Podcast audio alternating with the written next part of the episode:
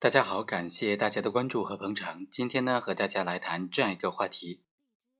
根据司法解释的规定呢，对于这些小朋友负有特殊教育保护职责的这些人员，如果他们对于小朋友实施了强奸等等性侵行为，那么是需要从重处罚的。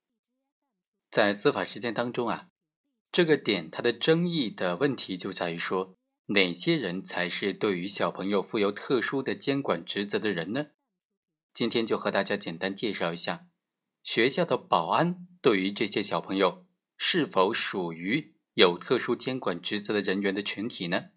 我们来看看，二零一三年十一月份的一天，被告人聂某独自一人在他的单位，也就是所在小学的一个士多店，帮忙这个士多店的老板看店。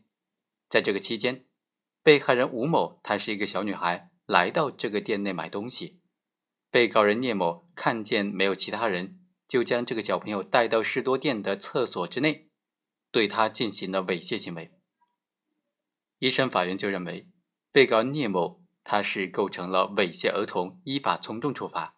他作为被害人所在校园的保安人员，是对未成年人负有特殊职责的人员，所以呢。依法应当从重处罚。判决之后，聂某就提出了上诉。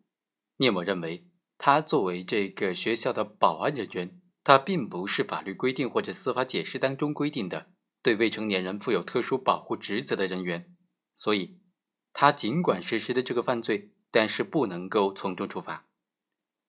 二审法院经过审理就认为，聂某为了寻求刺激。对儿童实施猥亵，他的行为已经构成了猥亵儿童罪。考虑到聂某已经赔偿了被害人的损失，获得了被害方的谅解，所以可以酌情的从轻处罚。好，以上就是本期的全部内容，我们下期再会。